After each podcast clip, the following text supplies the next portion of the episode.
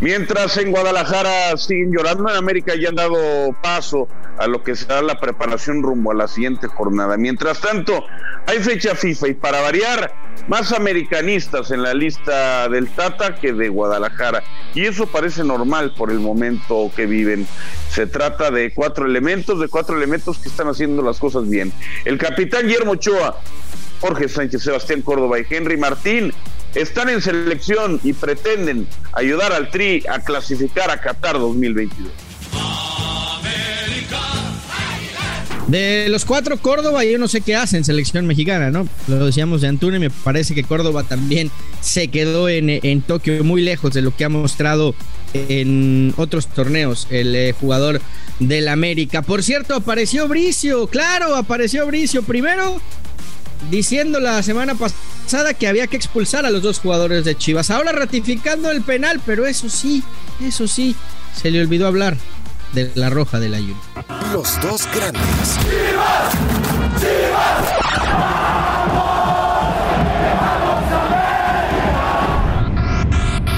podcast con Fernando Ceballos y Raúl El Pollo Ortiz, exclusivo de Footbox.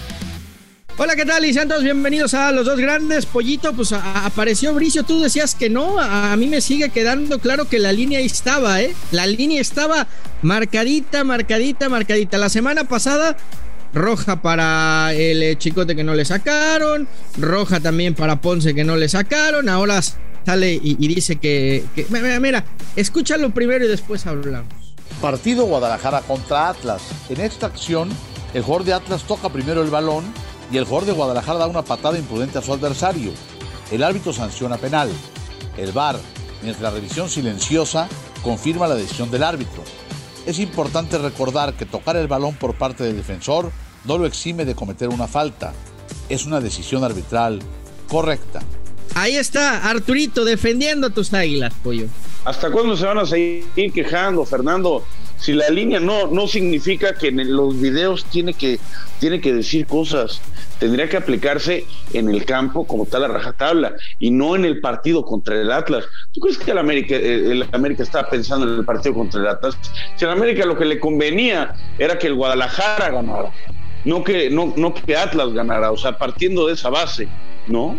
Digo, a mí, a mí solo me pareció sospechoso, ¿no? Que, que para variar la. Bueno, te propongo una cosa, la, te propongo. La, roja de, la roja del ayuno no hablamos, ¿no? No, ¿no? no, la analizamos, no decimos, mira, ya, ya hasta saltó tu perro. hasta hasta se él calienta, se calienta, se calienta. Ha de, ser chivermano como no, yo. No, pero se calienta, güey. La neta es que se calienta. Y es que es una, es una realidad que los chivermanos están muy sensibles porque su equipo no juega nada. Y ahora hay que culpar eh, constantemente eh, al arbitraje. La semana pasada, y lo repito, perdón que sea reiterativo, con la roja del chicote que tenía que haberse dado, no dijiste nada. ¿Por qué no? mi pregunta es muy clara. Ok, vamos a suponer que tienes razón. Porque yo sigo pensando que no era roja. Ah, no, bueno, entonces, entonces tú traes tu propia línea, güey. O sea, tú traes tu propia. o sea, si ese pisotón, si ese pisotón en el clásico nacional no es tarjeta roja, que repito, no hay intención, ya lo sé, pero es arriba del tobillo.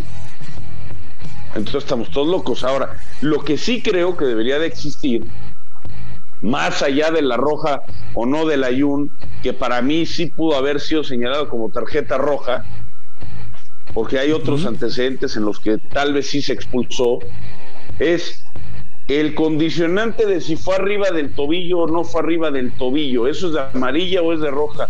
Creo que hay ciertas jugadas que sí se tendrían que explicar un poquito más, porque él, por ejemplo, tampoco habla de la segunda tarjeta amarilla que le provoca la roja al Chicote ahora contra el Atlas, no habla de la de Mier, es decir, habla de una jugada por partido, para como no ensañarse con el, con el arbitraje de ese día. Sí, pero, no habla de la más polémica, no habla de la más polémica. A ver, ¿por, qué en el clásico capitalino nos muestra una imagen de un fuera de lugar que después en la repetición y con el bar se ve claramente que es fuera de juego y que no había ninguna polémica? Y de la jugada más polémica que hubo, que fue el pisotón. No, a ver, la jugada, la, jugada del gol de la América. Nada, calladito. La jugada del gol de la América, por supuesto que hay polémica, Fer. O sea, yo se la doy por buena al árbitro. Pero hay polémica porque no hay, no hay evidencia. no hay evidencia de que esté adelantado claramente. Henry Martín no participa. Después le ah, cae. O sea, no hay una evidencia clara. y, dices que yo soy el tendencioso, por favor. A ver, se la estoy dando por buena al árbitro. Se la doy por buena al árbitro, te repito. Lo único es que no nos ponemos de acuerdo. O sea, los comentaristas dicen una, cosa, los eh, exjugadores dicen otra, los exárbitros dicen otra, los narradores dicen otra, Bricio dice otra, los aficionados ahí están este, lloriqueando cada que, cada que su equipo no se ve beneficiado o cada que consideran que su equipo se vio golpeado. Entonces, al final, lo único que genera, y esto no solamente pasa en México, sino que pasa a nivel mundial, es que hay hay un hay muy poco entendimiento. Por ejemplo, mi gran amigo, pero, mi gran amigo Lalo Bricio todo el día, perdón, pero todo el día putea que es que no se saben las reglas y es para los que saben. Y yo quiero mucho a Lalo. Pero a ver, explícanos tú, explícanos a detalle cada pinche jugada. Pero sabes qué, Pollo, yo, yo, yo sí lo veo y, pasa, ¿eh? Cuando México sale, o los equipos mexicanos juegan torneos internacionales, y, van a, Conca Champions o, cuando jugaban Libertadores o cuando van al Mundial de Clubes, pues, pues hay entradas fuertes y, todos en México se llevan las manos a la cabeza y, es que por qué no lo expulsó y es que era roja y, a veces el árbitro, vamos, ni, amarilla saca. Entonces, sí creo... Es la forma de quitar de cada país, ¿eh? También. Sí, sí pero, pero sí creo que en México eh, se tiene que dejar jugar un poquito más y se tiene que entender más que el fútbol es un deporte de contacto. Hoy los árbitros en México ven las jugadas en cámara lenta, se asustan y a todos dime una cosa, sacar tarjetas. Dime una cosa, la jugada por ejemplo de Irán Mier, si un jugador llega con la plancha arriba, no es el caso de Irán, pero eso, estoy poniendo algún otro eh, caso eh, hipotético. a eso voy, es que no es plancha. no, no, no, no, no, ya sé. Si un jugador llega con la plancha arriba, no hay intención, pero llega tarde porque la pelota está en lo alto y lo plancha, estás de coger roja. Esa, esa, esa jugada en cualquier otra liga del mundo no lo expulsan a miedo y estás esa jugada en Europa y tú lo sabes perfectamente, Mier no ve la roja, porque Mier va buscando la pelota y accidentalmente levanta de más la pierna y sí, le termina impactando en la cara. En cualquier parte del mundo eso es eh, juego brusco. Pero, pero es que no estamos en cualquier parte del mundo. Pues es que ese es el tema. Es el tema. es el tema. Entonces, pues, bueno, entonces hay que cambiar. Pero entonces eso no está de una línea. o sea, si eso hubiera pasado en el pueblo a Pachuca, no seguiríamos hablando de eso. Nos quejamos de que, de que se corta mucho el juego, de que no hay fluidez, de que no tanto, pues bueno, eh, insisto, creo que hay que dejar jugar más. A mí solamente, y lo dejo ahí, me llama la atención que, que para analizar las jugadas eh, de Chivas sí me voy al detalle, ¿no? Analicé la semana pasada la del Chicote, analicé la de la de Ponce, del zape de Jorge Sánchez no hablé, de la posible mano de Salvador Reyes no hablé, de la roja de la esta a ver, a no hablé, bueno, está bien. También te voy a decir una cosa, también te voy a decir una cosa. Bricio podrá ser el comandante en jefe del tema arbitral, pero pues, no, no precisamente lo que, solo lo que él diga eh, referente a los exárbitros, pues vale, ¿no? O sea, hay otros árbitros que tendrán otra opinión, como, como la, podrá tener Ramos Rizo, como la, la podrá tener Lalo Bricio, como la podrá tener Gilberto Alcalá, todos estos exárbitros que en redes sociales están constantemente hablando de temas arbitrales, ¿no? Pero aquí el, el común denominador, Fer, es que ninguno de ellos se pone de acuerdo. O sea, una cosa dicen los Bricio, otra cosa dice uno, otra, o sea, no hay un, no hay un eh, parámetro. Entonces, como no hay un parámetro, no podemos hablar de una línea. Deja tú lo que haya dicho en el video, no. Pero, o sea, no hay una línea. A mí se me hace raro, pollo. déjame, déjame tener una suspicacia. ¿Por, qué siempre no, nos cargamos? o sea, ¿por, qué cargamos siempre a un lado y al otro, pues más por encimita? Pero bueno, está bien. Está bien, ya dejemos el tema, dejemos el tema arbitral. Tú puedes dudar lo que tú quieras.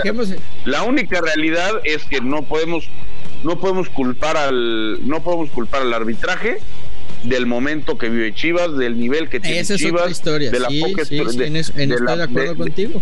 El lugar que tiene Chivas hoy en el torneo es por ellos. y por, porque son por las decisiones y por las decisiones que han tomado desde la directiva hasta pasando por el cuerpo técnico y, creo que hay, em, hay que empezar a, voltear a ver a los jugadores, ¿no? Se, hacía viral el día de ayer un tweet de Chivas, de la cuenta oficial de Chivas, ¿eh?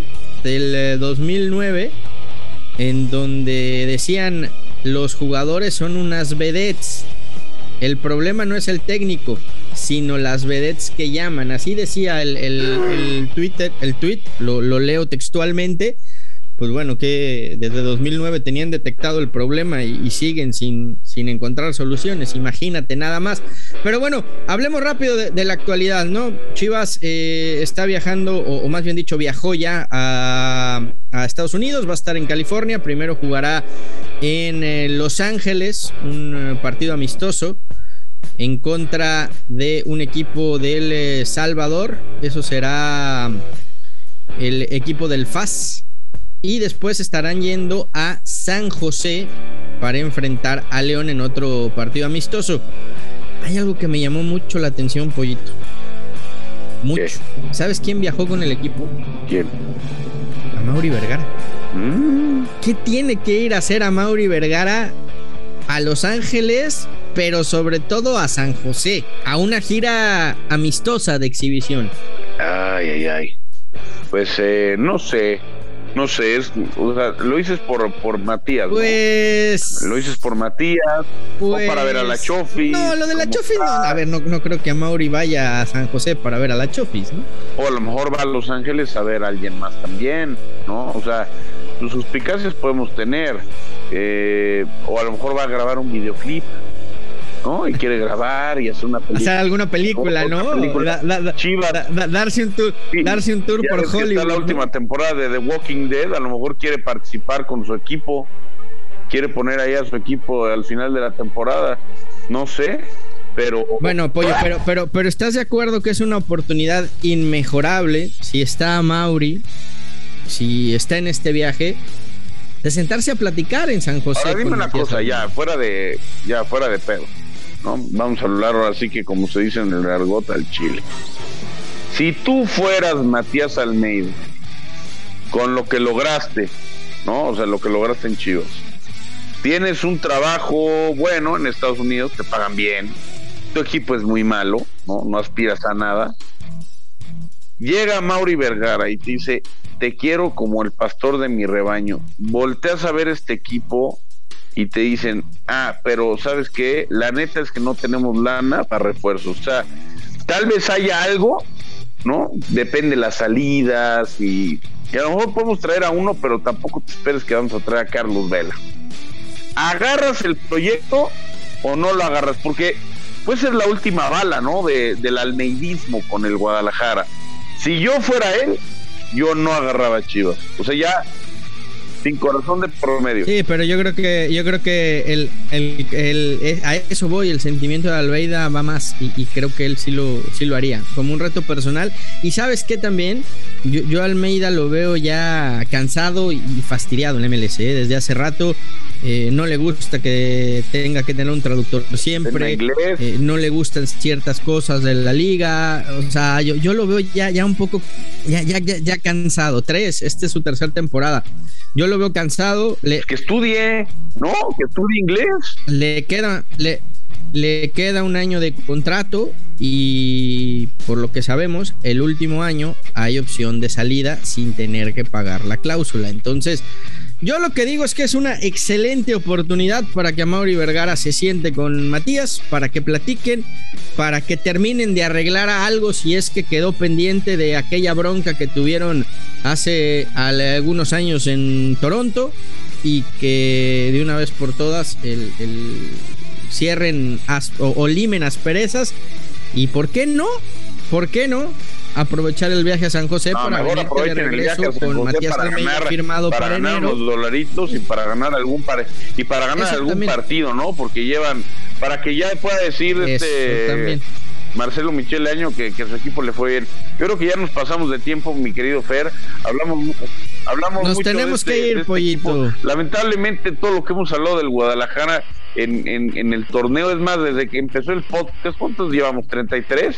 32 capítulos, ya, ya ni sé ni, ni en cuál vamos, pero lamentablemente han sido puras malas, el equipo no ha pasado de séptimo, no ha pasado del séptimo en la general, lo bueno es que ahora viene selección nacional y el viernes estaremos hablando de cómo fue a los jugadores de América y de Guadalajara en selección nacional, yo creo que de todos solamente eh, pues uno máximo dos van a ser titulares, Ochoa firme eh, Jorge Sánchez creo que tiene alguna posibilidad, los demás creo que van a empezar desde la banca, a lo mejor Córdoba, ¿eh? a lo mejor Córdoba, pero yo la verdad no lo pondría como, como titular frente a la selección de Canadá. Por primera vez deseo que a Sánchez le vaya bien y si es titular que Alfon Davis no, no le vaya a pintar la cara, ¿eh? Ay, Dios que mío. Alfon Davis no, Alfonso Davis. le vaya a pintar la cara a Jorge Sánchez, de verdad. de verdad lo deseo. Y que ¿eh? no a Antuna de ese lado también, porque entre Antuna y Jorge Sánchez nos arman la fiesta, Oye, eh, nos escuchamos el, viernes y platicamos, ¿no? De, de los seleccionados. El pronóstico, pronóstico de México, Canadá. Yo creo que gana México 2-1. Yo creo que será 2 a 0. 2 a 0 para, para México con gol de el Lobo, ¿eh? el Lobo de, de los Wolves, Raúl Jiménez y marca y, y, sí, sí, sí, sí, la verdad que sí. nos da mucho gusto que esté de vuelta. Pollito, eh, nos escuchamos el viernes y platicamos cómo les fue a los seleccionados de los dos grandes, porque también en eh, Sudamérica Richard va a tener actividad seguramente con Paraguay y, veremos si Roger juega con Colombia. Fuerte abrazo, mi pollo. Abrazo, fuerte hasta San José. aprovecha, Mauri, aprovecha. Limas Perezas y regresa al Gran Pastor. Los dos grandes, un podcast con Fernando Ceballos y Raúl El Pollo Ortiz, exclusivo de Footbox.